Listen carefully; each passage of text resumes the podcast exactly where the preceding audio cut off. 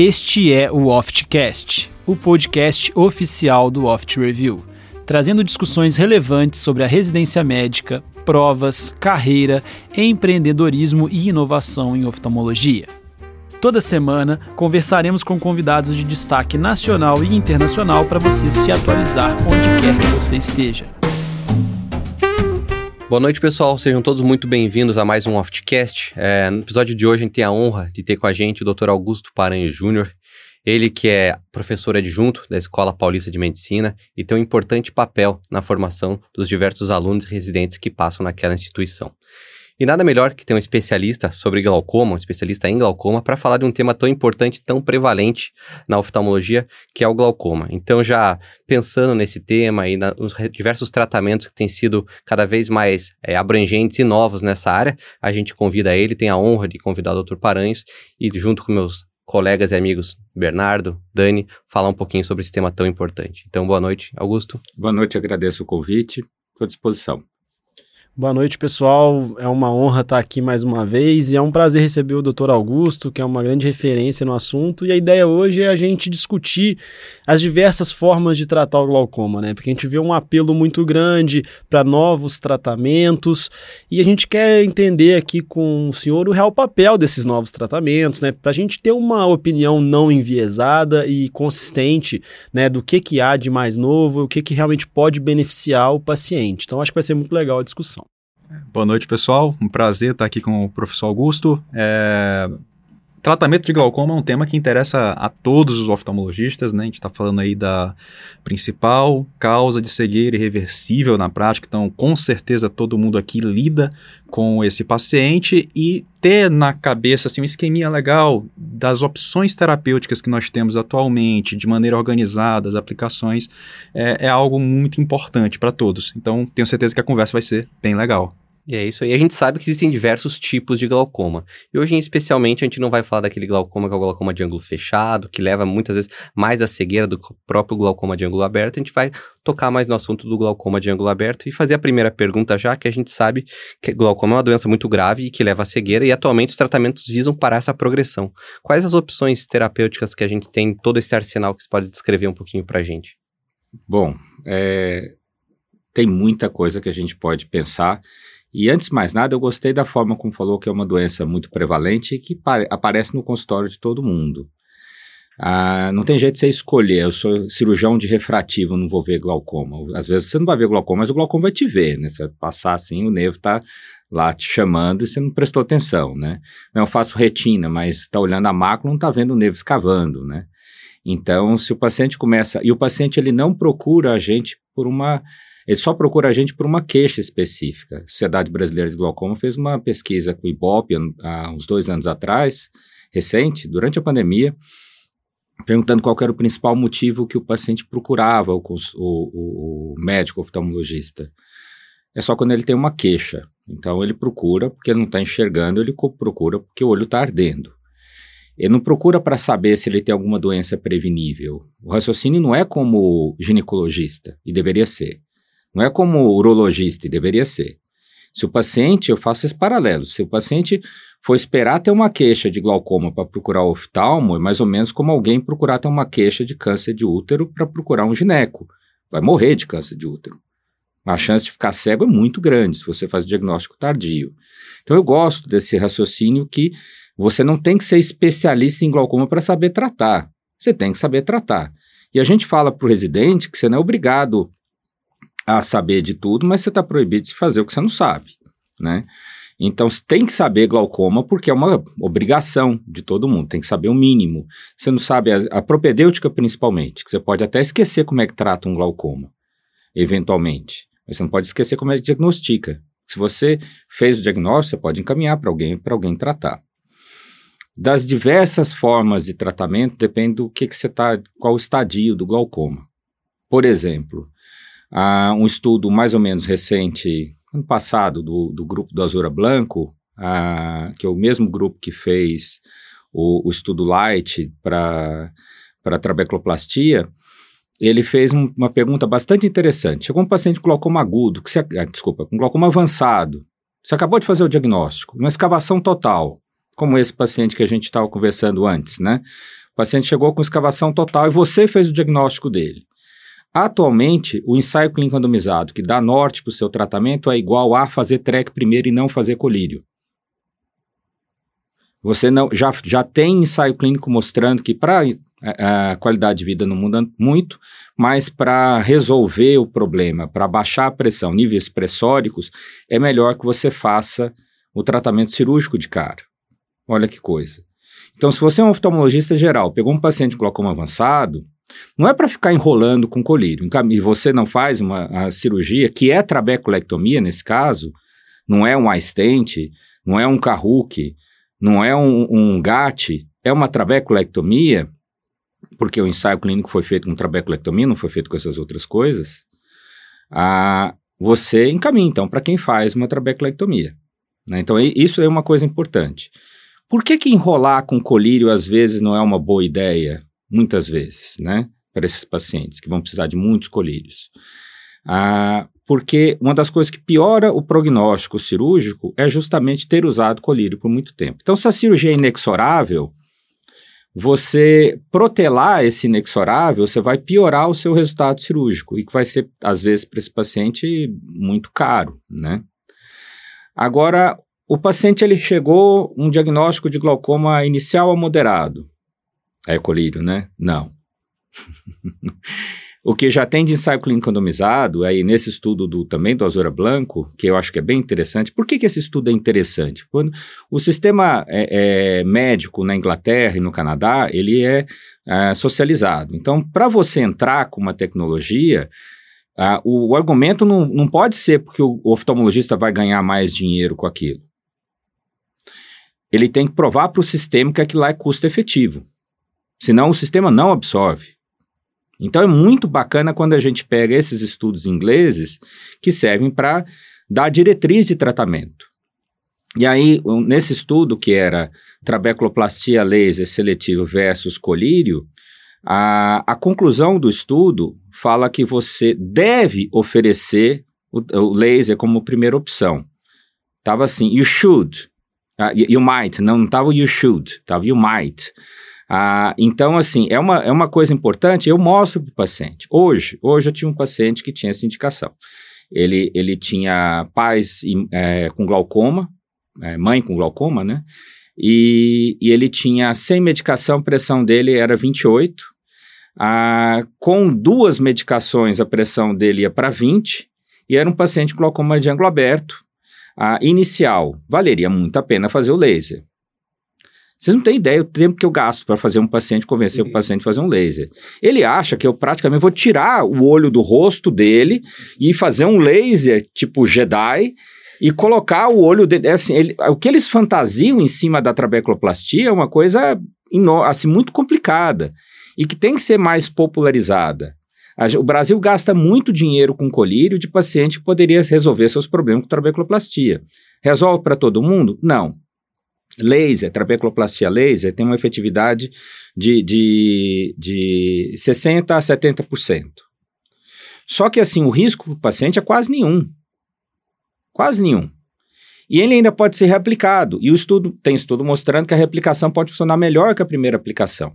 E se não funcionou, bom, você volta a estaca zero, entra com medicação, né? Que tem muito menos efeito, muito mais efeito colateral que uma trabeculoplastia laser, né? Agora o paciente não respondeu uma trabeculoplastia laser. O paciente não tem um glaucoma tão avançado que justifique uma cirurgia. Aí você vai entrar, lógico, e a maioria a gente trata com colírio. Estou querendo, eu estou fazendo um, um, uma, um raciocínio mais hiperbólico, que é para atentar as pessoas que, assim, se a gente pergunta numa sala que só tem glaucomatólogo, se tiver glaucoma, o que, que você quer usar como primeira forma de tratamento? Eu faço essa pergunta há anos. Há uns 10, 15 anos atrás, laser era uma opção muito pouco a, a, escolhida. Atualmente, é a enorme maioria dos especialistas em glaucoma, se fosse o próprio olho, teria feito trabeculoplastia. Né? Então, isso é uma coisa importante. E a gente briga muito, brigou muito na Sociedade Brasileira de Glaucoma ah, para o SUS incorporar e vai incorporar. Isso aí vai ser uma coisa excepcional para a gente, muito bacana. Não serve para glaucoma secundário, não serve para glaucoma de ângulo fechado, né? mas maior prevalência é glaucoma primário de ângulo aberto. Se você conseguir fazer isso, é uma forma boa de tratamento. né? Ah, falo já dos colírios, Não, você quer queria emendar alguma fazer- Eu coisa? queria fazer algumas intervenções que eu achei muito interessante o que o senhor falou, é, dessa questão do paciente, às vezes você precisar ficar muito tempo explicando, convencendo ele a fazer um tratamento a laser. Mas eu, eu tenho na minha cabeça, é, e você vai, vai me dizer se eu estou certo ou errado, que deve também ter uma, uma boa parcela de pacientes que que pensam de uma forma contrária, que ele não quer ficar usando o colírio de jeito nenhum e que ele acha uma boa opção o laser também. Então, assim, existe esse perfil de paciente, um paciente que não quer de jeito nenhum usar colírio e que ele prefere a intervenção, ou a maioria dos pacientes você acha que eles são mais resistentes ao laser? E a segunda pergunta é sobre plano de saúde. Hoje já há uma obrigatoriedade para cobertura dos planos de saúde em relação à trabeculoplastia ou é, tem que judicializar para conseguir? Como que está esse panorama do, do laser assim, em relação aos convênios? Tá, bom, a sua primeira pergunta, o paciente mais motivado a usar colírio é aquele que, a fazer o laser é aquele que usa colírio, que já sabe o tanto que é ruim, né? Então, assim, o paciente, ele pergunta, mas não tem nada que eu possa fazer? Tem, tem o laser, né? Só que olha que uma das coisas que a gente já sabe que piora o prognóstico do laser, usar, ter usado colírio O cronicamente. laser é, também? é, Caramba, o laser eu não sabia. prostaglandina, principalmente Sim, né, que a maioria está usando prostaglandina. né, não, é, não é impeditivo. né, o laser tem algumas coisas assim, quanto mais jovem o paciente, o resultado é um pouco pior. Ah, se fez uso crônico de prostaglandina, o resultado é um pouco pior, mas não, não, não é uma contraindicação. É que quando você faz um estudo para ver assim, a, a, numa regressão logística, o que, que é o, o, o fator é, de pior prognóstico, assim, o ter feito medicação crônica, mas assim, medicação crônica mesmo. Se o paciente entrou com medicação, usou aí dois, três, quatro, cinco meses, não, acho que isso não vai interferir. Ah, então, esse, esse paciente, ele sente mais motivado, né? A outra coisa que tem que tomar muito cuidado é glaucoma pigmentar, né? Que é um glaucoma secundário, mas é de ângulo aberto. Muita gente tinha o conceito de que o, o- o- com a trabeculoplastia com laser de argônio era uma opção boa, né? O SLT para glaucoma pigmentar, ele, ele pode causar uma hipertensão que não dá para tratar, tem que ir para cirurgia. Ah, os parâmetros, eles são a metade do, do que você faz no glaucoma primário de ângulo aberto. Então, você usa 8, ah, no, no, no pigmentar você vai usar 4. Ah, se você trata 360 no, no, no de ângulo aberto, mais de ângulo aberto, no pigmentar, você vai escolher a porção do pigmentar, do trabeculado que é menos pigmentado, que é a porção superior, e vai tratar só essa porção superior, só 180 ou menos que 180. E ainda vai levar um diamox no bolso, que é porque esse paciente pode ter um pico hipertensivo. Então, assim, se não é especialista em glaucoma, que eu acho que a trabeculoplastia deve ser feita por não especialista em glaucoma. Ah, se não é especialista em glaucoma e vai fazer um, um glaucoma pigmentar, tem um pouquinho de cuidado, que aí você pode ter umas consequências graves né, no laser. Quanto a, a reembolso de convênio, tudo funciona com. Já existe código para trabeculoplastia. O problema é que ele é, é, é muito mal remunerado, não, não paga o estacionamento do médico que vai fazer o laser. Esse é o problema. Né?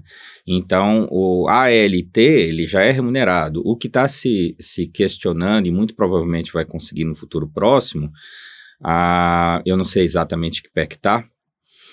Eu, eu saí da, da sociedade, é, isso daí estava em processo de que o, como o SUS incorpora, e aí existe uma. Um, incorpora de uma forma diferente, muito provavelmente vai ser melhor remunerado, que deve ser, não adianta. Se você remunerar mal, por que, que nos Estados Unidos faz tanto? Porque paga bem, né? Que é péssimo, esse tipo de raciocínio é péssimo, né? Quando você vai olhar, por exemplo, a, o CID, pacientes com CID de glaucoma primário de ângulo aberto. Como é que você sabe que o glaucoma é de ângulo aberto? Só fazendo gonioscopia, né? Só 30% pôs no código lá cobrança de gonioscopia. De duas uma, ou eles estão fazendo coisas que estão cobrando só por coração bom, que é Ou pouco tá provável, fazendo gonioscopia. ou não está fazendo. Mas sabe quantas paquimetrias? 100%. Porque paga muito bem e é o técnico que faz. Né? Ah, eu já fiz essa brincadeira no congresso da USP uma vez. Né? Eu estava dando aula lá e, e perguntei é, no começo da aula se todo mundo tinha paciente com glaucoma no consultório. Todo mundo tinha e tal. Né? E depois passou um tempo, a aula de uma outra sessão, a, a, mas a mesma plateia, eu perguntei quem é que tinha lente de gonioscopia no consultório. É uns 30% levantaram a mão. E né? quem usa, quem tem e usa é menos ainda. É, né? eu, eu, fico, eu admiro muito minha esposa, que é oculoplástica, tem lente de gônio e sabe fazer. É. Né? Da USP ela. é, e ex existe alguma, desculpa, existe alguma situação em que o ALT ele é superior ao SLT ou não? Bom, eu só consigo falar o que tem ensaio randomizado, né? Não tem diferença. A diferença que tem é a curva de aprendizado, né? Enquanto o, o SLT se ensinar o, o, o, mais inábil dos seus amigos, ele vai conseguir fazer. né? Aquele que, assim, quase não consegue andar e falar ao mesmo tempo, vai conseguir fazer. Ah, desde que ele saiba fazer gonioscopia, né? Inclusive, uma dica bacana de aprender gonioscopia, que eu falo para o residente, é o seguinte: você vai no congresso, compra a lente mais cara, a mais cara que tiver. O cara tá dando desconto, eu não quero desconto, eu quero a mais cara. Que depois você vai falar assim, não é possível que eu gastei esse tanto de dinheiro aqui, não vou aprender a usar esse negócio, né? Então é isso, gasto dinheiro, aí depois você vai ter que usar. Você vai ter que justificar aquele negócio, né? Ah, mas... Não, acho que é isso. Eu ia até comentar assim que a gente o senhor comentou no início ali que é, para os glaucomas mais avançados, a preferência que, que os estudos mostram é não começar com colírio e provavelmente fazer. É, é, isso daí, assim, vou, vou, fazer um reforço um pouco, como eu falei, eu estava sendo meio hiperbólico. Não quer dizer que você vai ter que operar todo mundo, né? Você vai ponderar todas as coisas. Ah, você pode pegar um paciente que é muito bem responsivo à medicação, quase sem efeito colateral, ah, e ele tem, por exemplo, 90 anos. Entendeu? Então você não. Você vai levar em conta a expectativa Você vai levar a expectativa de várias coisas. Em termos populacionais, você pega um glaucoma muito grave, que tem uma pressão muito alta, você já tem, não quer dizer que você tenha que fazer isso, mas você já tem evidência que te dá, que te ampara a fazer uma cirurgia sem nem ter que entrar com medicação. Você já pode fazer isso porque tem esse ensaio clínico, que é um ensaio clínico de peso, que já deu evidência para isso. Ah, isso daí foi feito no passado para qualquer tipo de glaucoma, e no caso a medicação foi melhor do que a cirurgia. Não era a medicação que a gente usa atualmente, não era uma medicação que atrapalhava a cirurgia depois, mas ele não fazia distinção entre os tipos de glaucoma, o, o quão severo o glaucoma era. Esse estudo foi para glaucoma avançado. Né? Para glaucoma avançado. E só para de ângulo aberto o estudo? Esse estudo foi só para de ângulo aberto, agora, mas acho que foi só para de ângulo aberto. De ângulo fechado, aí tem outro raciocínio. Né? A cirurgia ela tem, ela tem mais indicação. Ela não, não vai ser o, o, a nossa conversa aqui hoje, mas ela funciona de uma forma diferente. Você tem, uma, você tem cirurgias que resolvem e seus problemas acabaram, né? principalmente se você presta atenção em tudo. Essa semana eu tive um paciente muito, semana passada, ah, que me chamou muita atenção. Né? O paciente era condutor de metrô e ele é, teve um problema intestinal, teve que fazer uma cirurgia, a cirurgia complicou, ele ficou na UTI um mês. Ele saiu da UTI cego dos dois olhos. O que, que aconteceu? Ele tinha um ângulo muito estreito, ele na UTI usou muita droga vasoativa, estava sedado, e ele teve um glaucoma agudo bilateral que demorou dias para que alguém visse que ele estava com aquilo. Nem dor tinha, né? Porque ele estava sedado. Nem dor tinha. Né? Se, e tem dor até, está com náusea, as coisas se confundem, está sedado, né? Ah, ele, durante 20 anos, todos os anos ele ia no oftalmologista, porque ele era condutor de metrô. Condutor de metrô, ele fez os óculos dele, só. Então, a gente nunca vai vencer briga de optometrista se o serviço que o, que o oftalmologista fizer for igual ao do optometrista. Óculos. Sinceramente, for para receitar óculos, uma pessoa de inteligência mediana, eu consigo lhe ensinar em seis meses. Ele faz. Não precisa ser um gênio para receitar óculos. Por que, que o oftalmologista tem que receitar óculos? Porque isso é inclusive o que ele faz. Agora, se só isso que ele for fazer, aí ele nunca vai ganhar a briga com o optometrista. Então, esse paciente, ele não passou no oftalmologista, ele passou no oculista, o que foi uma pena. Porque o ângulo dele, quando você olha ali, o jeito que era, você não tem jeito de passar. Ele não passou nenhuma lâmpada de fenda ali para dar uma, olhadinha Van ali. Herrickzinho, Não? Van Herrickzinho. não rolou Van Herrick ali. não, não rolou Van Herrick. Ele era alto hipermétrico. Né? Então, isso daí é uma coisa importante. A propedêutica básica, isso é umas coisas que eu tenho orgulho. Eu faço diagnóstico de tumor de pálpebra, porque senão minha mulher briga comigo. Ah, eu faço diagnóstico de ruptura de retina, né? Porque a gente faz, nossos pacientes míopes, eles têm mais glaucoma, eles não acham que tem que passar no outro oftalmologista além da gente. Então, a obrigação nossa é fazer a propedêutica completa. O R1 e o R2, principalmente o R1, a principal função dele em qualquer serviço é aprender a fazer propedêutica. Propedêutica, propedêutica, propedêutica. Se você está acostumado a fazer uma propedêutica sistemática, você não gasta três minutos para fazer as coisas. E a pupila dilatou, ah, a pupila não dilata. Agora tem paciente que fala isso, né? Você vê, igual ir no dentista e fala assim, "Ah, a boca eu não abro, né? e aí fala assim, não, não, não, não, não, a pupila não dilata.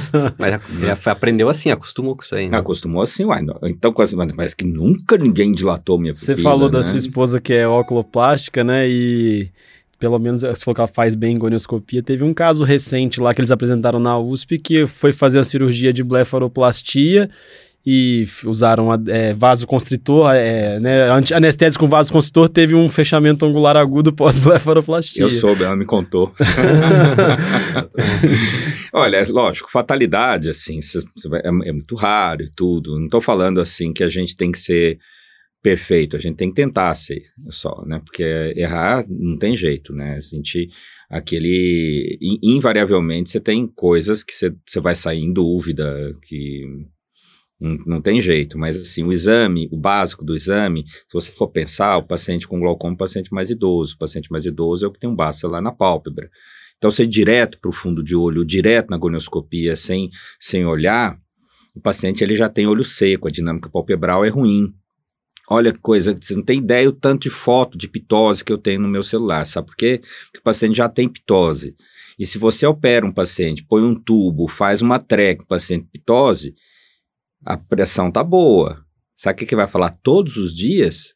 Meu olho caiu, meu olho caiu, meu olho caiu. Aí o que a gente faz? Você não tem que dilatar a pupila, você tira foto do teste da fenilefrina para mostrar para ele. Você já tem uma pitose.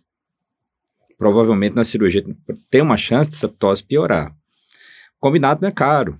Você- tudo que o paciente entende, eu tenho uma televisão enorme atrás de mim, né, que tem tudo conectado, o campo, o OCT e as aulas que eu passo para o paciente. Você acha que ele entende o que é iridotomia? Entende o que é iridotomia. Né, o que, que é o ângulo? Não entende. Então, a- eu explico, explico, aí o paciente está lá assim, a senhora entendeu? Sim, entendi. Tem prova no final, né? Mas se você, o glaucoma ele não é, é uma doença que não tem sintoma, ele começa a ter sintoma quando você começa a tratar. Ele não vê benefício. Se, você, por exemplo, pegou um paciente de ângulo fechado, que um olho você faz só uma faca, o outro olho está mais grave, você fez uma facotrec, quando você faz a facotrec, ele acha que aconteceu alguma coisa. Complicou alguma coisa na cirurgia. Que não é possível. demorou, Não, né? piorou minha visão, né? Por quê? Porque ele agora está com astigmatismo de menos 4, né? Por conta dos pontos apertados que você teve que dar, que vai tirar daqui a duas semanas, mas aconteceu alguma coisa errada na cabeça dele, né? Então, assim, a, a- você tem inclusive que aprender a se realizar, mesmo paciente não entendendo do benefício que está tendo, né? Então, a, a- se você não gastar tempo explicando para ele, se ele não entende nem o astigmatismo foi induzido, né, e falar antes que eventualmente isso vai acontecer, não, gaste, não gastar tempo explicando que ele vai ter que ter comida mais laxativa antes da cirurgia, porque se ele tiver uma prisão, mulher tem muita prisão de ventre, se tiver uma prisão de ventre mais animada ali, assim, vai ter um descolamento de coroide, entendeu? Então Caraca, essas... essa eu essa- nunca tinha Ah, ouvido. mas eu sei, porque como eu já tive todos os descolamentos de coroide, se eu puder imaginar, por todos os motivos, né? Então, é... é- Não tá no livro esse aí, né? Prisão do ventre. Acho que Ah, não, né? eu do- acho que tá, viu? Você procurar, Cara, impressionante você vai como achar, né? você sempre pode, assim, né? a gente, é muito, a gente é muito jovem ainda, mas como você sempre aprende quando você conversa com alguém experiente, né? As duas coisas que já me marcaram aqui foi a questão do glaucoma pigmentar, esses detalhes em relação ao SLT do glaucoma pigmentar, achei muito legal, e essa história Que é outra coisa importante do glaucoma pigmentar é a incidência aumentada de descolamento de retina. É, essa daí, porque eu, a gente é retinólogo, essa daí eu já, essa daí eu já É, conhecia. então, não- pelo amor de Deus, não deixa nunca de fazer mapeamento. Nunca deixa de fazer mapeamento. É, os, ca os casos de glaucoma pigmentar que eu encontrei, que eu fiz mapeamento, tinha látis, degeneração látis, paciente mais míope, tudo para dar aí, ruim. Aí tem uma discussão que a gente não vai entrar aqui. Faz iridotomia ou não faz iridotomia? Não, iridotomia não tem problema, né, e tal. Bom, não é bem assim para o glaucoma pigmentar, né? Se você fez um mapeamento certinho e tudo, viu, não tem, ok, você pode fazer, mas míope e tal. Tem que tomar cuidado, você tem, você pode ter mais risco, né? De ter se já tem uma ruptura, se animar aquela ruptura de escola e tudo. Então, fazer propedêutica. Eu acho que isso é uma coisa importante que a gente. Quando você faz uma propedêutica completa, de tempos em tempos você vai escutar a paciente e falar assim: Nossa, ninguém nunca me atendeu assim. Isso é muito bom. É e muito a única. Tem duas coisas que você tem que. Você consegue cativar o paciente: fazer exame completo e tempo. Tempo tempo, inclusive, para ver que você errou. Tempo que você olhar assim, onde é que eu estava com a cabeça. Fazer sua meia-culpa. Se você atende de 7 em 7 minutos, você, não tem nem, você nem vai saber que você errou. Né? E é assim, você, às vezes a gente fica, né, a gente que é jovem, está no começo da carreira, fica pensando como que eu vou fazer para me diferenciar no mercado. Uma coisa é certa, se você fizer o que todo mundo faz, que é consulta de 10 em 10 minutos, não dá nem oi pro paciente, já quer chamar o próximo e tal, não vai ser assim que você vai se diferenciar. Então você tem que, é, de certa forma, fazer diferente examinar o paciente. Cara, é, vale muito mais você ter menos pacientes, mas pacientes satisfeitos, bem atendidos, que vão recomendar e que se você indicar uma cirurgia, eles vão ficar confortáveis de fazer com você, porque eles sabem que você examinou ele com né, direito. Então eu acho que assim, a gente tem que pensar isso hoje em dia. A medicina é, não, não é mais aquela coisa assim que qualquer um que se formar vai, vai conseguir se destacar, porque o número de médicos é muito grande. Então a gente tem que arrumar formas de se diferenciar, né? Sabe uma forma que você tem de, de, de se diferenciar? Às vezes o tempo é imposto para você. Você vai ser contratado numa clínica, fala assim, você tem essa ficha aqui, a agenda, fica tranquilo que a agenda a gente monta para você, né? E chega aquela, não sei qual é o coletivo de pacientes, né? Mas é aquela multidão para você atender que chega tudo numa van, né? Ali, e tudo desesperado, secretário desesperado e tudo. Ah, tem coisas que você tem dúvida que é melhor você olhar depois quando o paciente for embora. Então, OCT, analisar o OCT, segmentação de OCT, você tem que ir na máquina para olhar essas coisas. Não tem jeito de olhar um printout disso daí, você vai errar. Ah, e analisar eventualmente o campo visual, ver se ele vai precisar repetir alguma coisa. Você pode falar para o paciente, assim, é, quando, quando o consultório termina, a gente faz uma revisão de prontuário. Se eu achar alguma coisa diferente que eu te passei, eu vou entrar em contato com você. O Shields, eu fiquei com o Shields lá nos Estados Unidos. O Shields, ele no final do ambulatório, ele pegava todos os prontuários e revisava todos os prontuários. Até que o paciente glaucoma crônico simples, controlado com timolol há 10 anos, ele revisava. A gente querendo ir embora para casa, ele revisava. E ele falava assim, e você, para doença crônica, você tem que tomar um cuidado, que você liga o automático, você acha que sabe tudo dele. E, e o paciente, ele percebe isso daí. Né? Não, ele ficou lá falando de política, não sei o que e tal, e mandou embora e tal, nem me viu.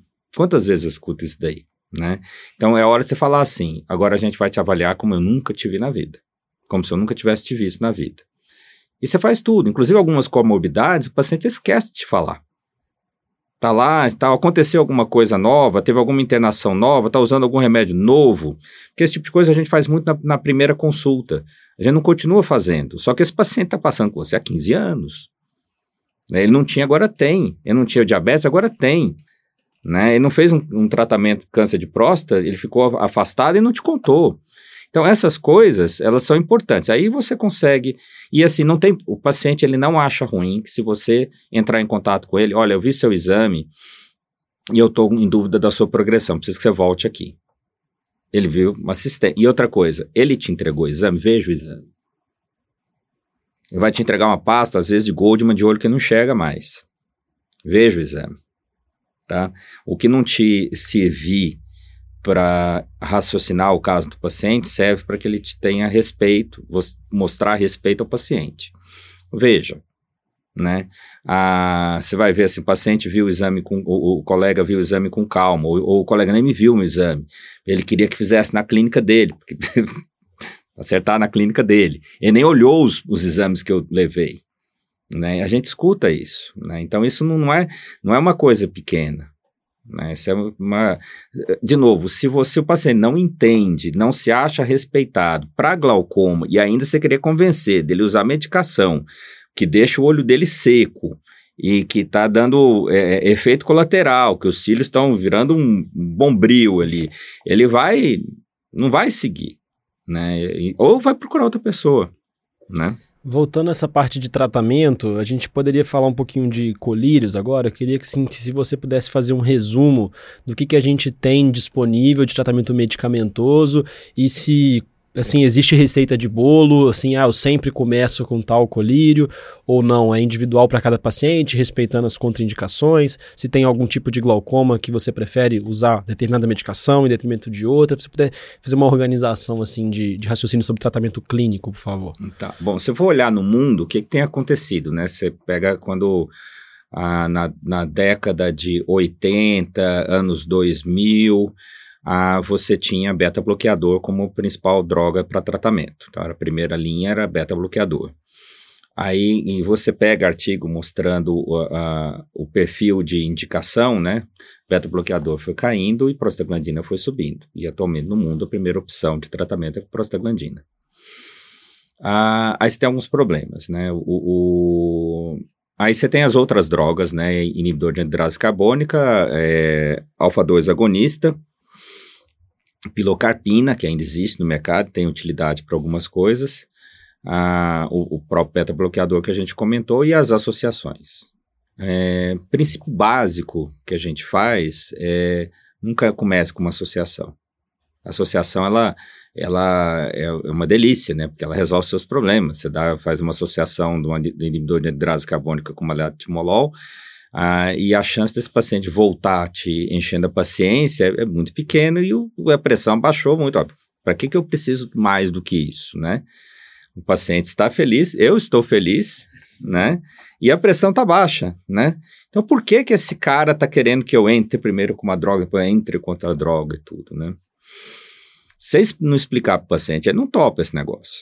Você tem que explicar para o paciente, né? Você tem paciente que é não responsivo a algumas drogas. Tem paciente que tem alergia a algumas drogas. Então, você entra com uma combinação, você nunca sabe o que que o que está efetivamente funcionando para aquele paciente. Aí você entra só com prostaglandina, por exemplo. A maioria das vezes a gente entra com prostaglandina de início. Aí explica para ele tudo que pode ter efeito colateral. Esse efeito colateral ele costuma passar depois da primeira, segunda semana, então fica meio vermelho, é normal e tudo. Tem paciente que já não suporta. Aí você já muda para ou beta-bloqueador e vai, e vai tentando tatear, né? E você explica para ele. A gente vai se ver até essa droga, a gente vai fazer tentativa e erro. E, e, e talvez muito erro até a gente ter certeza de qual a me melhor medicação para você. Ah, ele tem que topar essas coisas. Mas não tem nada além desses colírios, tem o laser, né? Tá, uhum. bom. Mas aí você vai falar do, do, das medicações. Por exemplo, tem estudo nosso mostrando que prostaglandina Uh, pacientes que tiveram uma determinada hiperemia, quando você usa prostaglandina associada ao beta-bloqueador, a, a, hiperemia é menor e a aceitação é maior. Uh, por isso existe essa tendência do, do, do, do, colega já passar uma associação. Ele tem, ele tem menos efeito colateral e resolve mais o problema. Não tem problema se você tem a confiança do teu paciente, ele entende que ele vai ser um processo que vai ter que ir algumas vezes no consultório, né? Aí você vai ter a certeza, vai anotar você vai ter o tanto que abaixou só com prostaglandina, o tanto que abaixou se você associou um beta-bloqueador, né? Você vai ver intolerância, o fato dele não se dar bem com uma prostaglandina não quer dizer que não vai se dar bem com outra prostaglandina. Tem prostaglandina que abaixa mais a pressão, tem prostaglandina que dá menos efeito colateral. Então a gente tenta tatear. Existe né? estudo com nível alto de evidência comparando as prostaglandinas em termos de efetividade para redução pressórica? Tem. Das, das quatro prostaglandinas que a gente tem no mercado, né? A tafloprosta, a o, a, o travaprosta, travaprosta latanoprosta e bimatoprosta. A bimatoprosta é um pouco melhor do que as outras. Ah, isso daí vai deixar o paciente menos cego? Já não sabe. Né? Então tem que ser muito qualidade de vida, né? Então se ele deixa, se ele abaixa um pouquinho mais, mas deixa o olho muito mais seco, muito mais permeado, dá muito mais efeito colateral, a diminuição de gordura orbitária e tudo, talvez não seja a melhor droga para ele, né? O fato é o seguinte, é incrível, é até lubrificante tem gente que gosta de um, tem gente que gosta do outro, né? Ah, eu tive uma conjuntivite adenoviral há uns 15 anos atrás, eu fiz degustação de lubrificante. Aí você aprende que é assim, é completo. Aí você respeita quando o cara fala assim, eu não gosto desse daqui. Você é a mesma coisa, João. Não, não é a mesma coisa. Então tem paciente que prefere um ou outro. Então você vai assim, não existe assim, por exemplo, o, o, o Travatan, o Lumigan, o, o Charlatan ou o Saflutan, ah, pode ser muito bom a, cada um desses pode ser muito bom para um determinado paciente ou para o outro, e a gente vai fazendo a, tentativa e erro, inclusive com eles. Não tem por que você eventualmente começar com um. O Saflutar é o único que não tem conservante das, das prostaglandinas isoladas. Ah, ele, ele tem um, um, Mas ele, quando não tem conservante, o povo acha que então vai dar menos hiperemia. Mas a hiperemia é por vasodilatação. Então, não é pela irritação do, do, do, conservante. Então, ele vai continuar tendo hiperemia, mas vai afetar menos. Se o paciente já tem de base olho seco, a filme gente. Lacrimal o filme lacrimal. O filme lacrimal, ele. Você tem, tem que saber examinar, você tem que já conversar com o paciente. Você já chegou com uma puntata, com olho seco, ah, já fez blefaroplastia que tirou mais do que devia. Esse paciente não dá para você ficar usando droga com muito conservante. Então, você já vai para essas. Aí você tem as associações fixas sem conservante, né? Você tem o Ganforte, a associação fixa sem conservante. E que aí ah, vem a história do, do, do beta-bloqueador, né? O beta-bloqueador, que, então, só para completar das prostaglandinas, essa, essa daí dá sem conservante, então são essas das drogas que a gente tem para tratar paciente e, que e eventualmente a que causa, em geral, causa menos efeitos colaterais é a latanoprosta? É, é. Ah, mas assim, quando você está fazendo um estudo, um grupo comparando, né? Você tem pacientes que, pô, que você nem sabe que está usando Travatan e está lá usando Travatan, feliz da vida. Do Otravo, a mesma coisa. Tem paciente usando Ganforte UD, tem muito paciente usando Ganforte UD, porque não tem o, o, conservante, feliz da vida, sem nenhum problema. Tem paciente que acha que aquilo é o demônio no frasco. Então, varia muito de paciente para paciente. E não, não tem. Eu não consigo te falar de cabeça qual é a droga que eu mais prescrevo. Não consigo te falar. Porque é tão variável assim, o paciente você vai vendo, melhorou, não melhorou, resposta foi boa, não foi. Né? Agora, comentar algumas coisinhas do beta-bloqueador. Né? Beta-bloqueador é uma das drogas que você me tinha me perguntado se ah, se tinha algum paciente você não escolhia determinada droga, tudo, beta-bloqueador tem esse perfil, né? Tem paciente que piora com beta-bloqueador. Ah, paciente com glaucoma de pressão normal, que tem um, um DIP noturno, uma diminuição da pressão arterial muito importante quando está dormindo, usar o beta-bloqueador à noite pode ser uma coisa ruim. E tem estudo mostrando que, a despeito de baixar a pressão, pode piorar o glaucoma. Porque o glaucoma é um jogo de forças. Você tem é, principalmente pressão intraocular, mas você tem também pressão ah, de, de, de a pressão arterial, né? arterial e a pressão licórica. A pressão licórica você não consegue medir, não consegue controlar, só de forma experimental. A pressão arterial, principalmente a diastólica, ela influencia bem.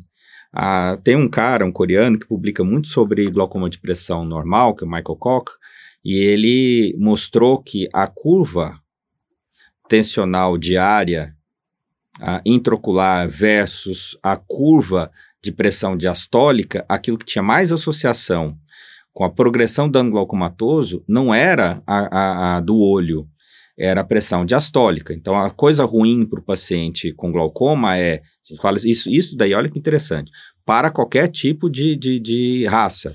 Você tem para caucasiano, você tem para afro-americano, você tem para oriental, você tem para hispânico esses estudos. Todos eles mostraram que pressão de perfusão é um fator de risco. E no caso, a pressão de perfusão baixa. Pressão de perfusão baixa. Então, então pressão GPN, diastólica baixa. No GPN, então, vale a pena o hipertenso arterial não tomar o remédio à noite, ou prossério. Você tem que conversar com... Olha, esse, assim, você não faz orientação cardiológica sem a orientação do cardiologista, assim como ele não é, deve mexer no seu colírio, uhum. né?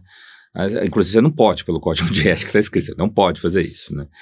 Mas você pode conversar com o cardiologista, né? E e às vezes ele não vai, ele vai rir, ele vai achar que é uma besteira. O problema que que é o seu glaucoma é, aí. É, mas assim, o, na maioria das vezes, o, quando eu tenho problema com algum cardiologista nisso daqui, eu peço para mudar de cardiologista, o paciente muda. Ele vai ouvir, eu passo o nome de alguém que tem mais uma, uma conhecimento sobre isso, né? Está acostumado a esses mesmos pacientes, e ele dá uma orientação boa, né? E, o problema que tem é que, assim como a gente passa muita é, droga combinada para resolver nossos problemas, o cardiologista faz isso também. Ele passa o combo. Então, ele passa um diurético com, com losartana. Direto. O, o, o, uso de diurético foi fator de risco para conversão de hipertensão ocular em glaucoma no estudo de hipertensão ocular europeu. Na verdade, não é o uso diurético, na verdade, é a diminuição da pressão arterial, né? Derivado do uso do diurético. A losartana, é, a gente tem um sistema renina-angiotensina no olho mesmo, né? Então, a, se você toma losartana, é uma das poucas que, além de abaixar a pressão arterial, abaixa também a pressão do olho. Né? Então, seria uma coisa mais interessante. O, o usuário de beta-bloqueador para abaixar a pressão, ele não seria uma pessoa boa para ficar usando beta-bloqueador é bem controverso, mas é, muita gente, e eu me incluo nisso, quando receita beta-bloqueador, dá preferência para usar só de manhã. Então, vai usar o, o Ganforte, usa de manhã. Isso é um pouco controverso, mas assim, usar à noite talvez não seja tão Porque, bom. Porque em teoria a prostaglandina é melhor à noite para usar, né? É, mas é... sim, quando, quando fizeram, quando lançaram a hum. prostaglandina, fizeram prostaglandina na lua cheia, prostaglandina com pessoa triste, prostaglandina em todas as formas, assim, essas mudanças, elas são muito, é, é, é, é às vezes você acha, por exemplo, no Travatan, então foi uma coisa, assim, às, às quatro da tarde tinha um pico maior no paciente negro, quer dizer, quando você começa um N muito grande, esse um N muito grande, 800 e tantos pacientes, você começa a achar coisa que é estatisticamente significante sem nenhuma relevância clínica. Então não tem nenhum problema você usar prostaglandina de manhã, né? Ah, e é melhor que você, se você vai associar com beta-bloqueador, que você faça assim, né? Agora, beta, a prostaglandina usar duas vezes por dia, que a gente tá, que tem drogas é, de, com associação fixa, que usa duas vezes por dia, eu acho que é um contrassenso. Ah, aumenta muito efeito colateral, e tem um estudo do, do Luiz Alberto lá da escola, que fez com o João Prato, publicou no, no British Journal of Ophthalmology, mostrando que no caso, era, acho que era o Trava, que ele usou duas vezes, abaixa menos a pressão, e não foi só esse estudo, tem outros estudos, do que o, o, o usar uma vez só. Eu acho que é foi um, um, um exercício de forçação posológica ah, que com certeza abaixa a pressão, mas não, não acho que é uma coisa racional para se fazer. Mas duas coisas que, que não acho que é, que é bacana, porque ah, é, é tão difícil você brigar com a superfície ocular, manter uma superfície ocular boa, e eu sempre penso que o paciente usuário de, de três drogas, ele está com o pé no cadafalso para fazer uma cirurgia lá na frente, e, e, e, eu sou da época que não existia prostaglandina, e que as nossas trabeculectomias, a gente só usava mitomicina em alguns casos, né, e a gente tinha um sucesso cirúrgico muito maior que tem hoje. Será que a gente deixou de aprender a operar? Não é pequena a influência que tem uso, a uso crônico em sucesso trabeculectomia, né? Eu ia perguntar justamente, agora existem no mercado já alguns colírios é, com, com três drogas na, na mesma formulação, né? Com relação à própria posologia, acho que vem sendo discutido um pouco a frequência do uso dela. O que, que se, se... Isso que eu acabei de falar. Então, do, do, então... Do, não acho que é racional. Né? Não, é, não é nunca minha opção.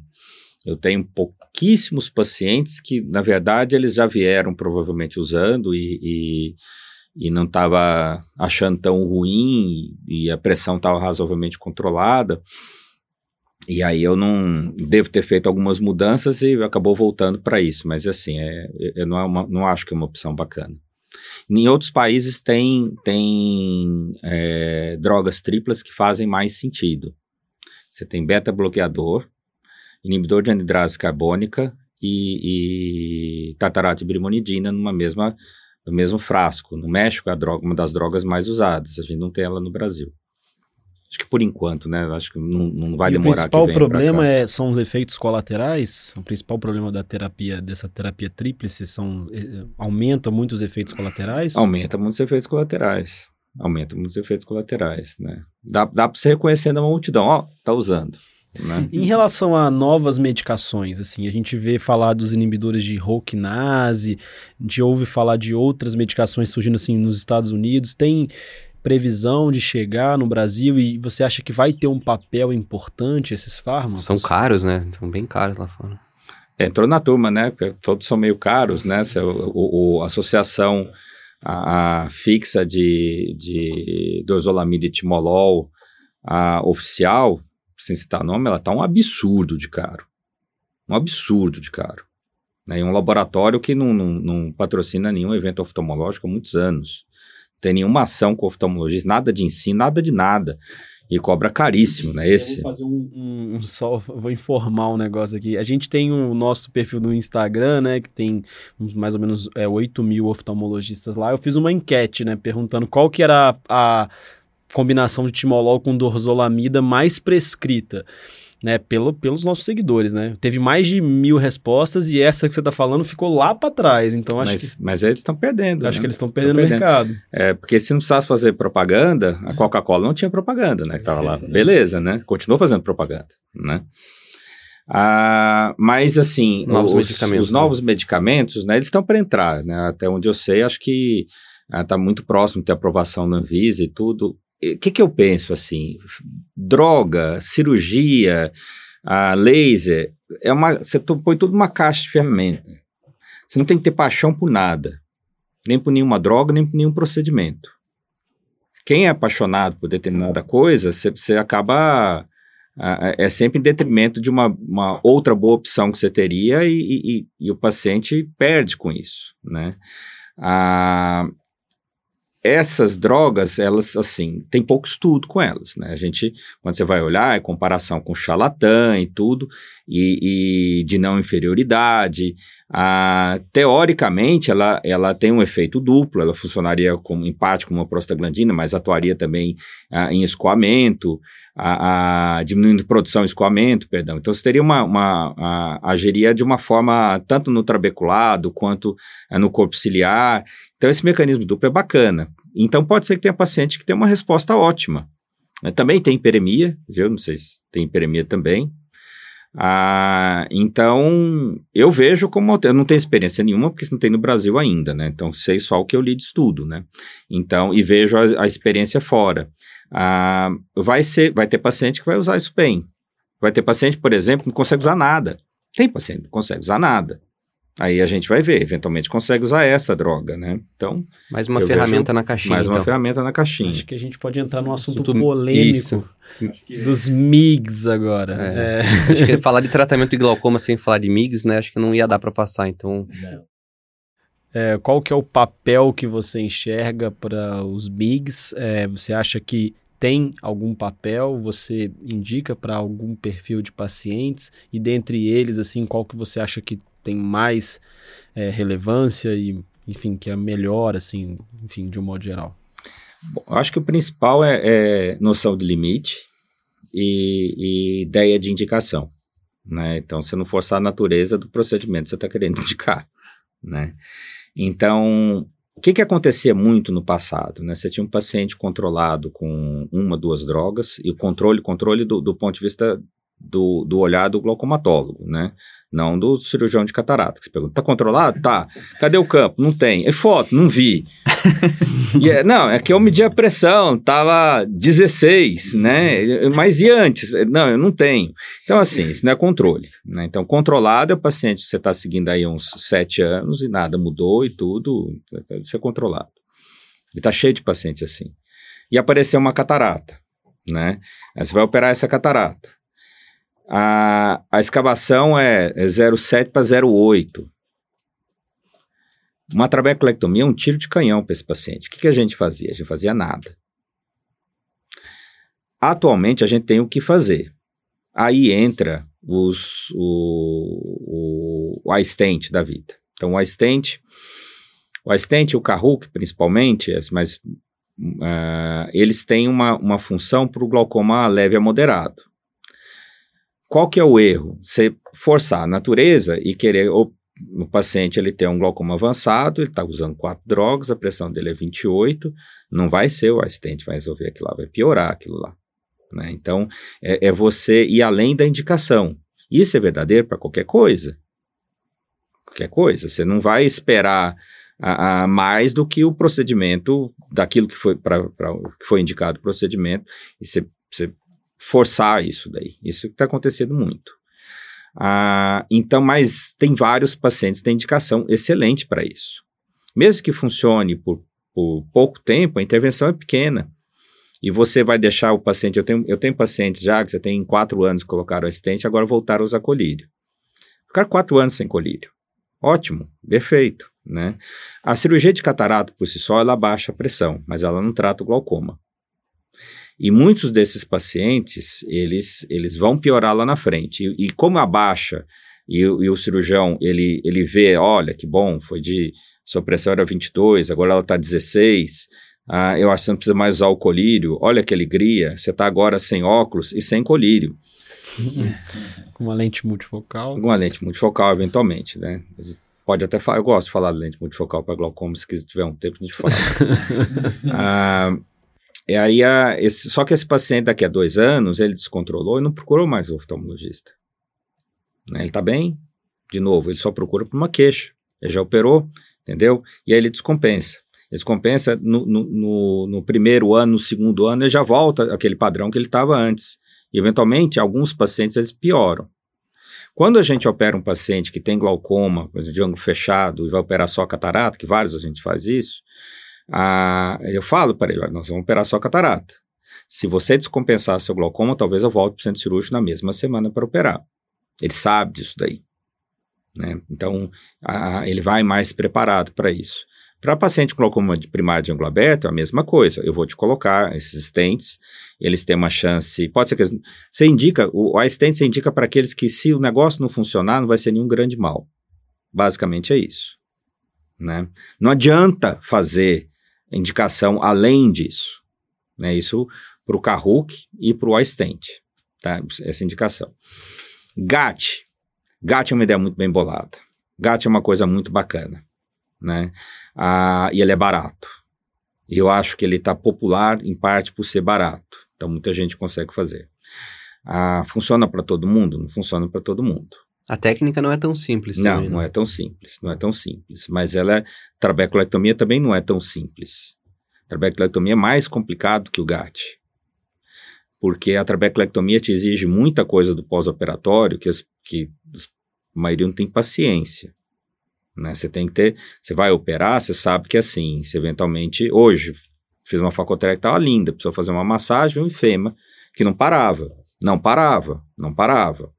Deixa o paciente deitado, a visão dele ficou quase nada. Aí você fotografa, não está nada por conta de sangue. Amanhã você volta aqui, tudo bem, a gente resolve. Né? Você já sabe que assim, esse filme de terror, que para o paciente, ele tá, ele tá vendo assim, a, a, o cara com a serra elétrica correndo atrás da moça que está debaixo da cama. Eu já assisti o fim do filme, eu sei como é que ele termina. Então você, você nem franze a testa, você sabe que você vai resolver isso daí. O paciente fica angustiado. O ruim é o cirurgião no começo, né? que ele tá vendo o mesmo filme de terror junto com o paciente. Ele não sabe como é que lá vai terminar, né? Ele acha que talvez a, o cara mata a moça, né? Não mata a moça. A grande questão do, do MIGS, assim, que eu fico um pouco receoso, é que você vê que a indústria, ela tá indo mais em cima de quem? Dos cirurgiões catarata. de catarata, né? Sim. Porque são geralmente mais agressivos na indicação, né? Então, assim... Ele ganha um é... plus a mais, né? Depois eu quero ouvir essa questão da lente multifocal, que a gente tem discutido alguns podcasts sobre lente multifocal e, e muitos que a gente ouve dos especialistas de catarata é se o glaucoma é tá bem controlado, é, é campo visual dele, bom... É que, não é, é que não é na mãe dele. Sinceramente, se fosse na mãe dele, ele não faria isso. Multifocal. Né? Aliás, né? um conceito bom de ética é assim: você faria na sua. Lógico, partindo da premissa que você não é louco, né? Tem... você gosta, você gosta da sua mãe. Você gosta da sua mãe. Né?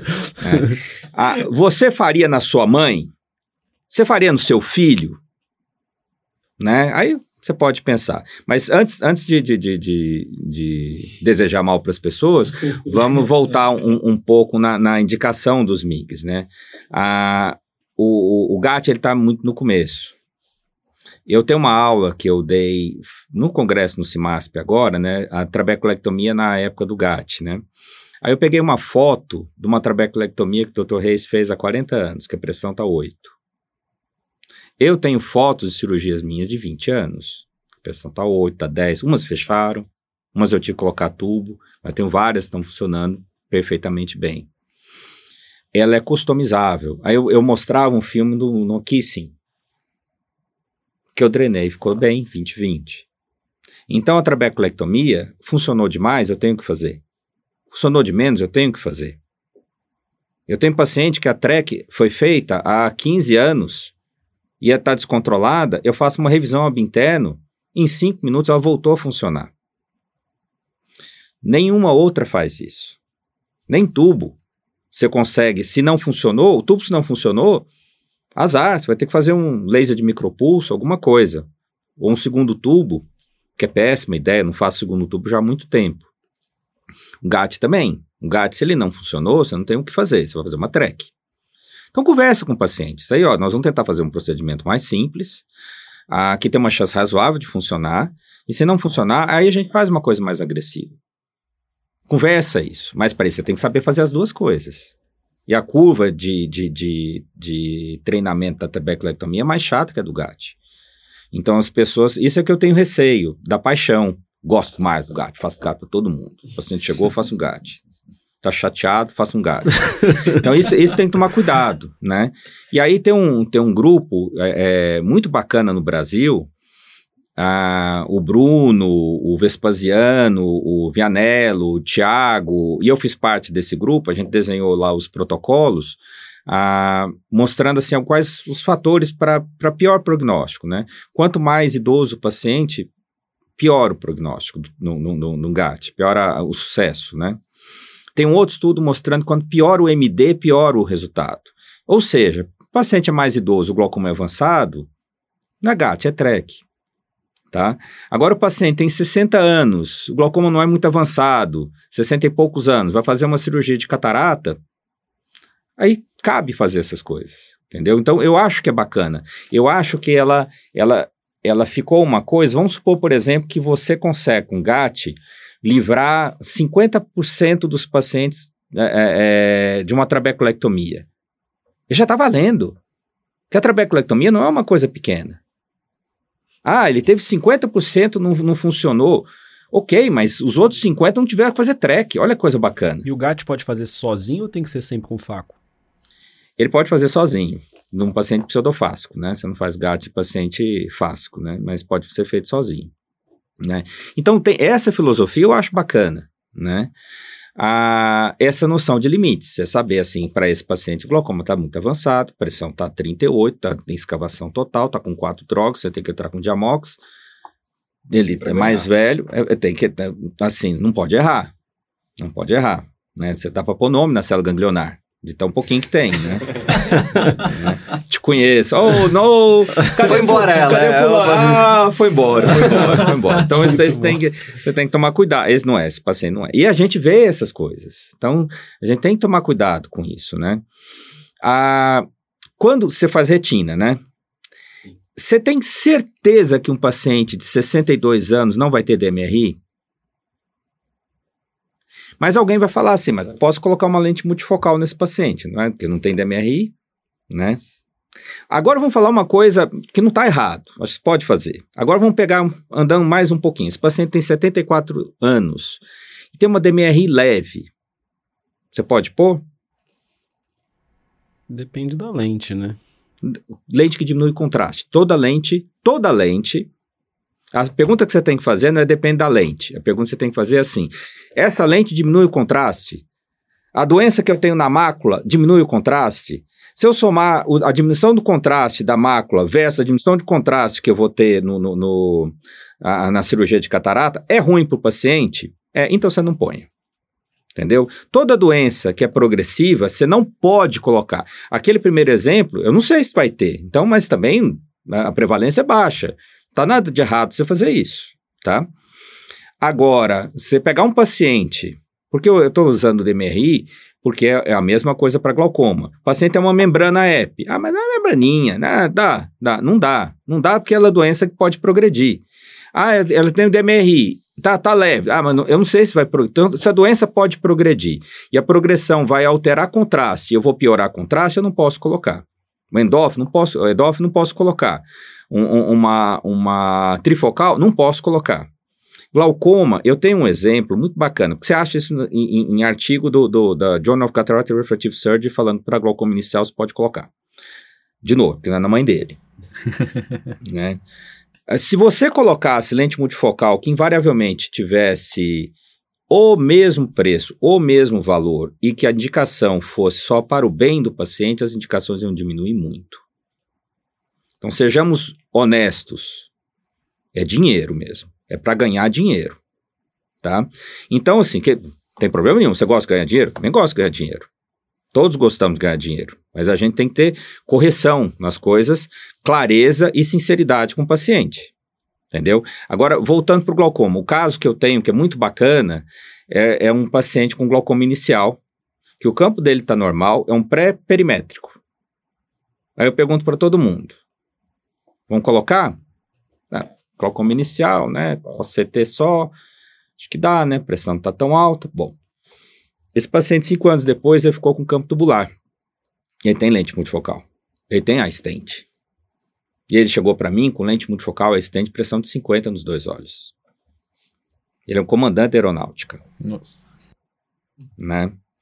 O povo é destemido, né? Eu achei que esse povo ia ter medo. Vou operar um delegado. Não, eles fazem com delegado também. Fazia, fazia também. Fazia. O povo é destemido, né? É, é, igual aquele cara que fuma falando que câncer de pulmão com ele não vai ter, né? Ele acha que com ele não vai ter aquele problema, né? Ah, porque estatisticamente é mais raro e tudo, então eu vou jogar com a sorte, né? Aí esse cara, então eu faço a mesma pergunta. E para esse paciente?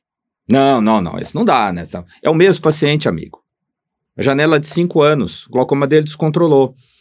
Então, se você tem uma doença que é progressiva e as pessoas estão fazendo cirurgia cada vez mais precoce, ah, você não pode, se ele tem o diagnóstico ou ele tem muito risco, eu não acho que é correto fazer uma lente multifocal, porque elas diminuem a sensibilidade ao contraste. O paciente ele não vai perceber exatamente o que você está fazendo. Você vai estar tá sabendo que você está prejudicando ele e não está sendo. Se você falar para ele, se for sincero, e tem que ser, né? É o mínimo você ter ser sincero com o paciente, né? Responder. Ah, por que, que eu, eu ponho lente multifocal que eu opero catarata de paciente que não tem glaucoma? Eu tenho uma certa dificuldade por lente multifocal, porque eu sou excessivamente sincero. Aí o paciente tem um pouquinho de medo de colocar, né? Mas eu explico para eles. A qualidade da Mas a qualidade da visão é igual a, a outra? Não, é pior. Então, pois não. não, mas você tem outros benefícios. Ah, mas pois não. Entendeu? Você falou assim, porque se, se, ele me perguntou, eu tenho que responder. A qualidade é igual. Você falar que a qualidade é igual, você está mentindo. Você está mentindo? Concorda, esses três aqui comigo? Você pegou uma monofocal versus uma multifocal a qualidade de visão é igual? Não é igual, a gente sabe disso, está escrito isso. Não é igual. Né? Agora, você tem que entender o indivíduo. Vai ter gente que vai ser. A gente está aqui para ser feliz. Você está disposto a perder um pouquinho na visão de longe para ter multifocalidade? Isso, Sim isso, ou não? Isso, né? isso, isso. Mas tem outra opção além dessa, doutor? Tem, tem a, a monovisão. Ok. Né? Mas eu faço, os pacientes são felicíssimos, principalmente que ele não entende. Ah, talvez se você conseguisse, igual um greens, depois de ter feito, você prefere essa ou essa? Talvez ele, alguns vão preferir a outra, outros vão preferir essa. Olha só, você vai ficar com essa lente uma semana no olho. Aí depois a gente troca para ver qual é. Né? A gente, isso não existe, não ah, tem essa opção. O bom é que é né? definitivo, né? É definitivo. né? Mas assim, eu, eu, não, eu não quero, eu, eu acho que, que tem muito paciente, eu comecei a falar, não terminei, é, que a gente está aqui para ser feliz. Tem muito paciente que é feliz assim, muito feliz. Né? E ele, ele vai enxergar super bem. E não existe essa comparação. A, a, na prática, ela não existe. Então, o paciente não vai ter. E ele está feliz, ele, tá, ele consegue fazer as coisas do dia a dia. ela ostenta na, com as amigas lá no restaurante, porque ela está enxergando. É, no casamento, ela enxerga a noiva e o, e o cardápio. Né? Então, ela está feliz. Está feliz? Então, ok, tá ótimo. Agora sim, o, o que não para o glaucoma é doença progressiva, que você não sabe como vai terminar. E, sinceramente, é raro, muito raro, o paciente cego por glaucoma que eu pego, que não seja pseudofásico. É raro. É raro o paciente que eu pego cego, quase cego por glaucoma, e já não está no quinto multifocal. E ninguém viu. Onde é que a gente está errando? É na propedêutica básica. Por isso que eu fico muito esperançoso com inteligência artificial e o torcendo para que exista remuneração para o médico, senão nem isso ele vai fazer. né? A, a para que assim, e já tem, a gente já tem, já tem software que olha o nervo e fala assim, para tudo que esse trem está errado. E comercialmente é, é, é, você consegue usar. Já tem, um, um, a gente fez pesquisa com ele, o Laguna. Ah, então a gente tem uma forma de, de triagem, de uma forma assim. Se, se você pega o glaucoma de inicial moderado, é muito difícil ele ficar cego na sua mão. Ele vai ficar cego aquele que recém-diagnosticou. Isso já está publicado. Quem é que fica cego por glaucoma? Quanto pior o MD. Não é quanto pior a pressão, nem o pico. É quanto pior o MD de entrada. A razão de escavação disso de entrada. O tanto que ele está ruim de entrada. E aí você pensa assim, não, é que o Brasil é um país subdesenvolvido, as pessoas não fazem exame direito, né? É um estudo escandinavo que eles fizeram é, é, é, rastreamento de glaucoma, né? Quase metade já tinha passado no oftalmologista no ano anterior, ninguém tinha visto. Porque quando, para piorar, o fato do paciente procurar o médico só quando ele tem queixa, sabe o que, que o médico faz? Resolve a queixa. Eu não estou enxergando para perto. Seus problemas acabaram. Você vai enxergar para perto. Ô, doutor, estou feliz. Eu também estou feliz. Você vai embora. Não fez o exame. Então, se você não perde tempo fazendo a propedêutica completa, e o paciente estranha. Olha que coisa absurda. Paciente estranha se está fazendo propedêutica completa. E ele estranha no bom sentido, ele fala assim, ó, de novo, né? Nossa, nunca ninguém fez assim, né?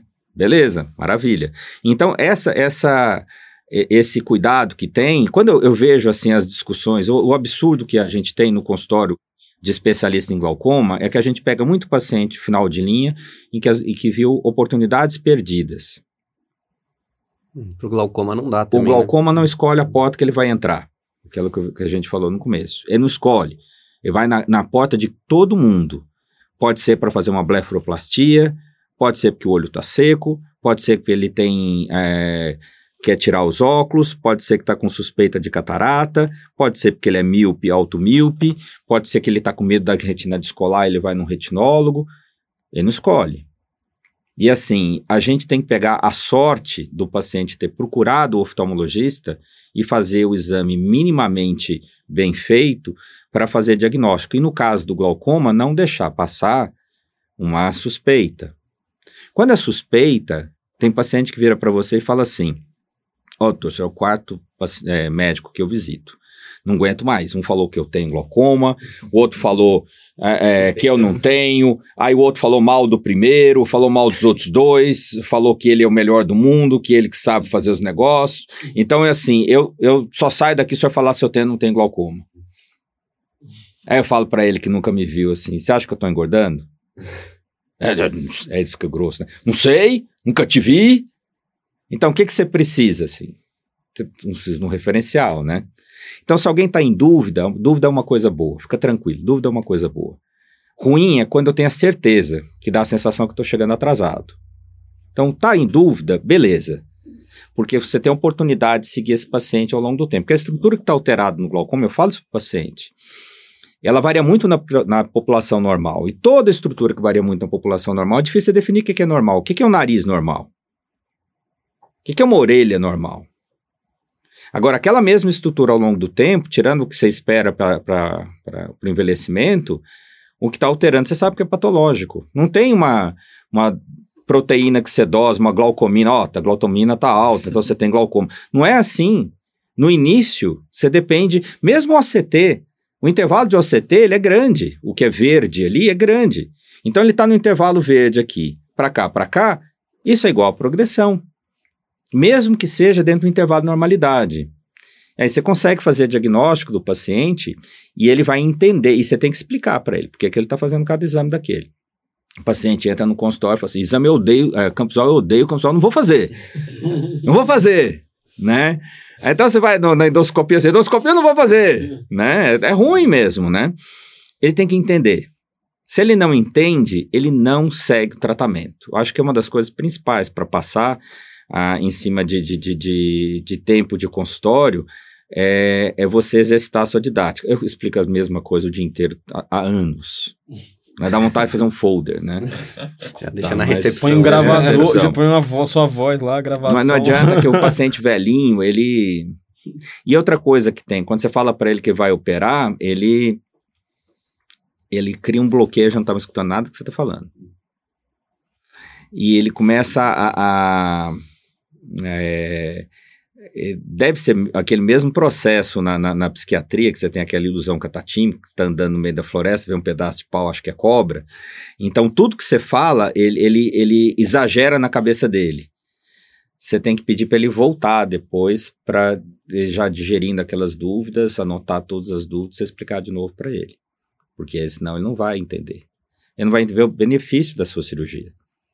Eu acho que para finalizar agora a gente pode falar um pouquinho de cirurgia tradicional, né? A gente já falou de MIGS, já falou um pouco de TREC, mas eu queria só aprofundar alguns detalhes aqui. Você falou muito do olho que usa muito colírio, principalmente prostaglandina, que dificulta muito para para cirurgia, ou piora os resultados, né? Principalmente por conta de inflamação, recrutar células inflamatórias.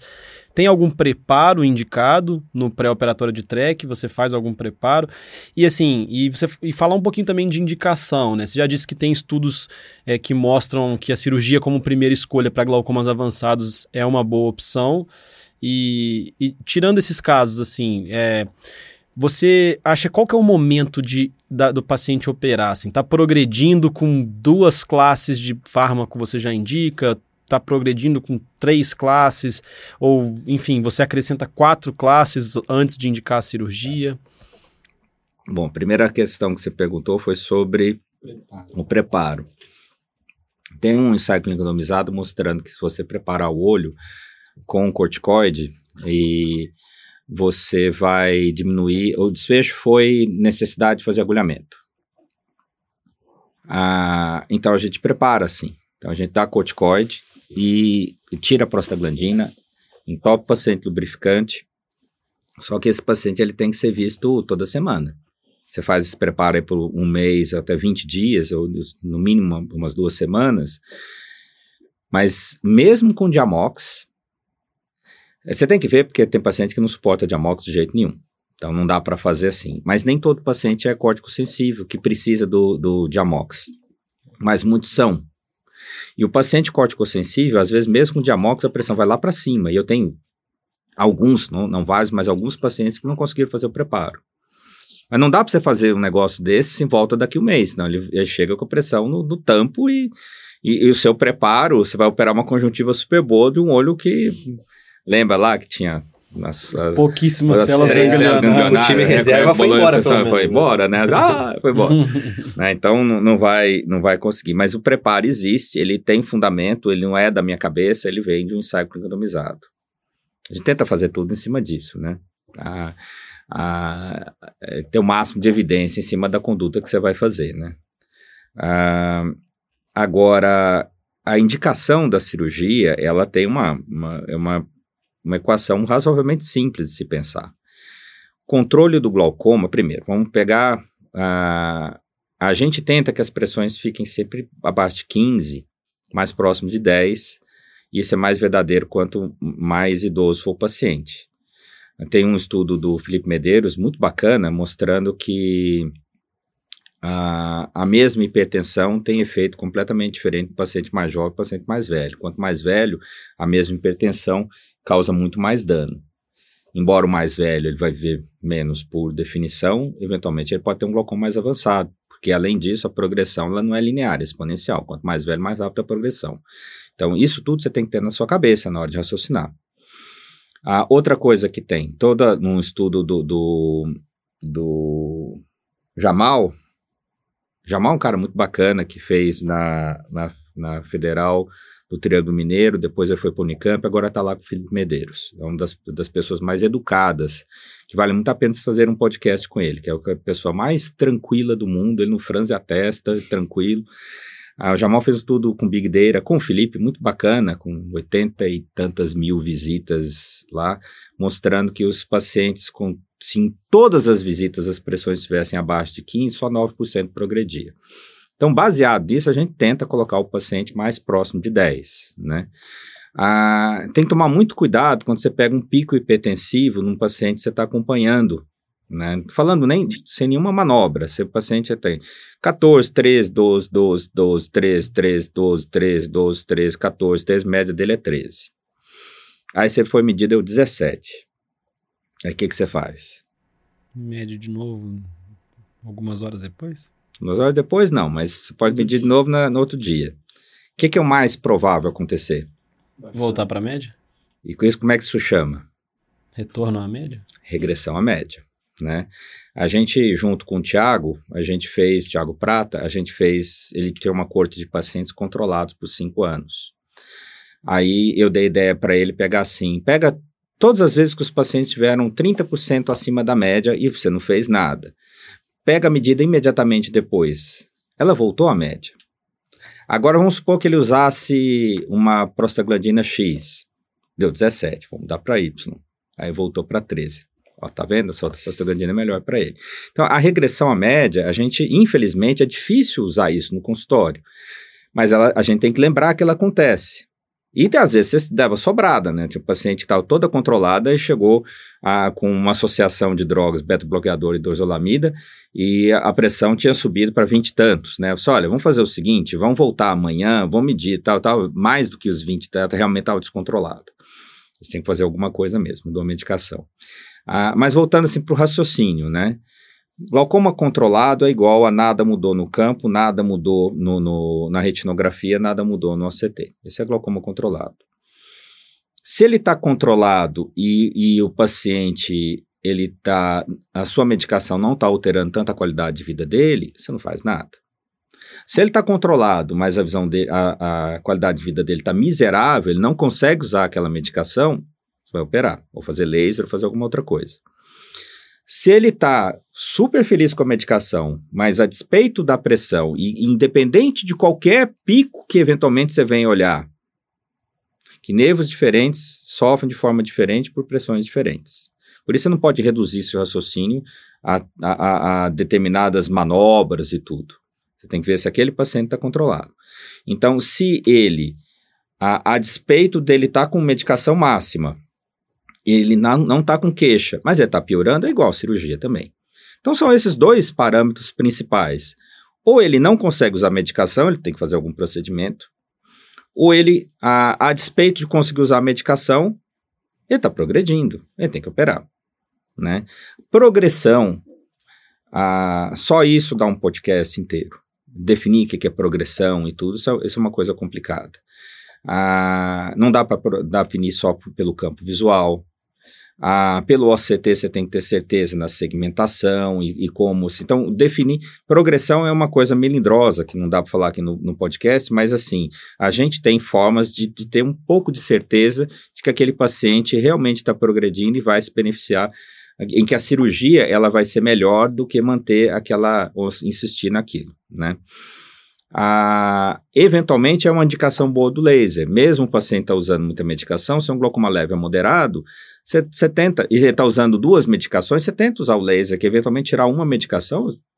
Eu não consigo usar um antibiótico de forma correta. Tá? Usar sete dias daqui, duas de três, de, de três vezes ao dia.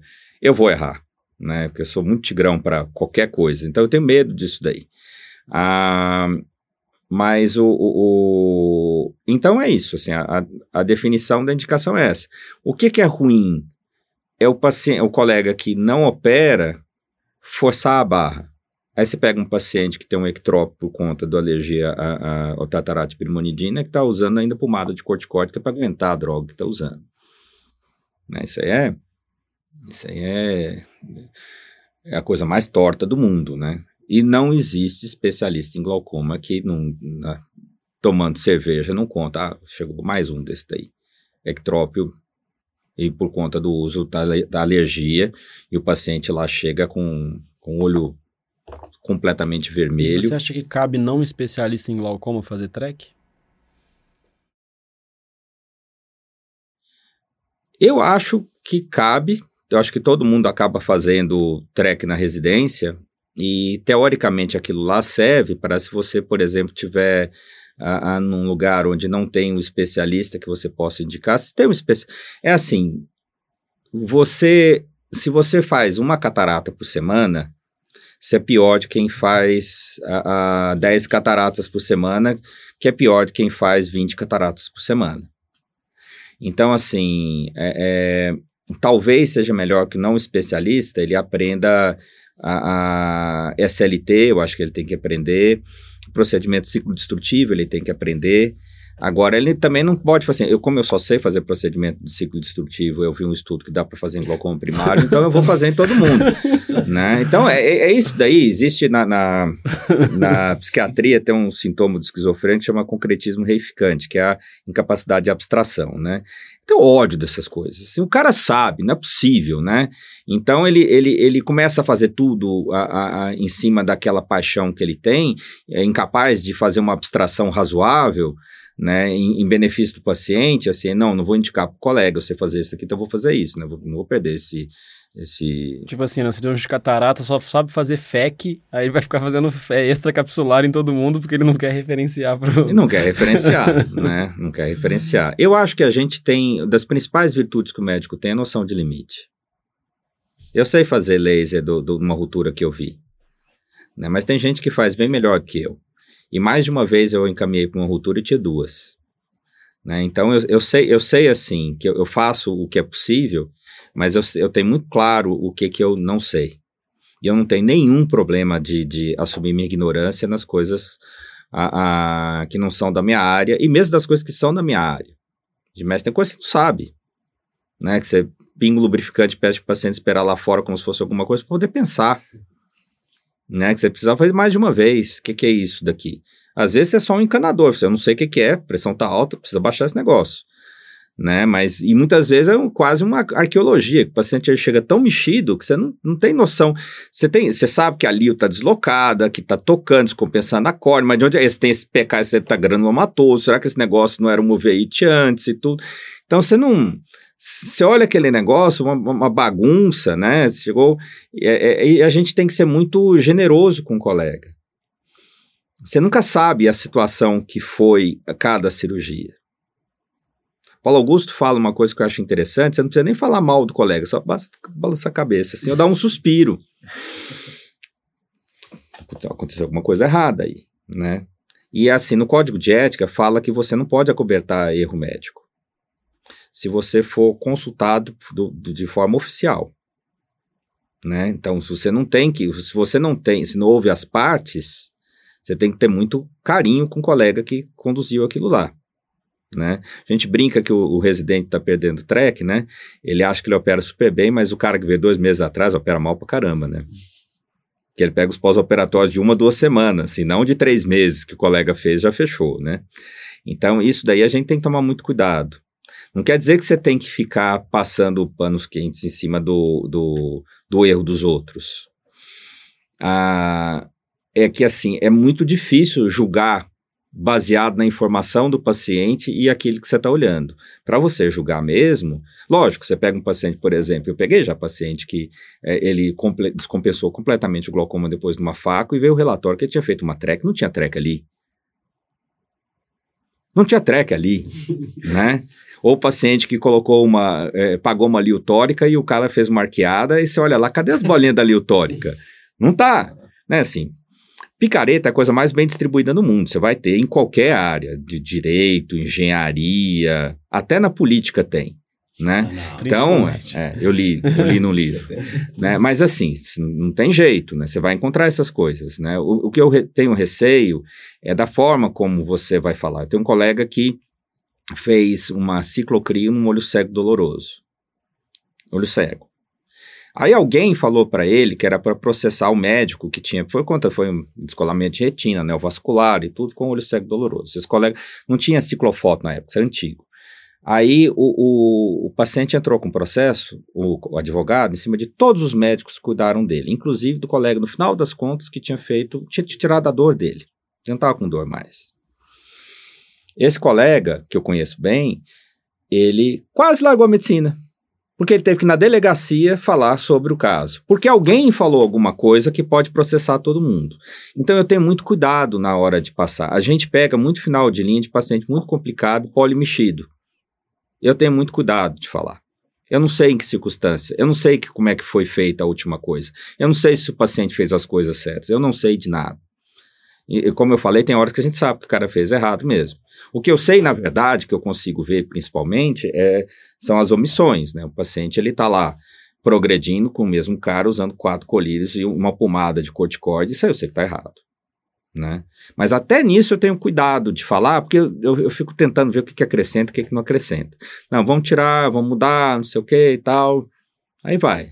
Né? A gente tem que tomar cuidado com isso daí. Vamos ter que marcar uma segunda edição, é. porque eu fico, fiquei querendo perguntar muita Também coisa, é. ainda que a gente não perguntou. E eu mas... acho que foi o podcast mais longo, na verdade, tenho certeza, foi o podcast mais longo nosso gravado, então foi um sucesso, né? é. Essa abobrinha demais, mas foi muito engraçado, foi muito gostei. descontraído. gostei muito, vamos ter que marcar a segunda edição. Obrigado, doutor Augusto. Vem de táxi. É. de táxi na próxima. Valeu, gente. Tá então até o próximo aí. Grande abraço aos nossos ouvintes. Obrigado pelo convite, viu?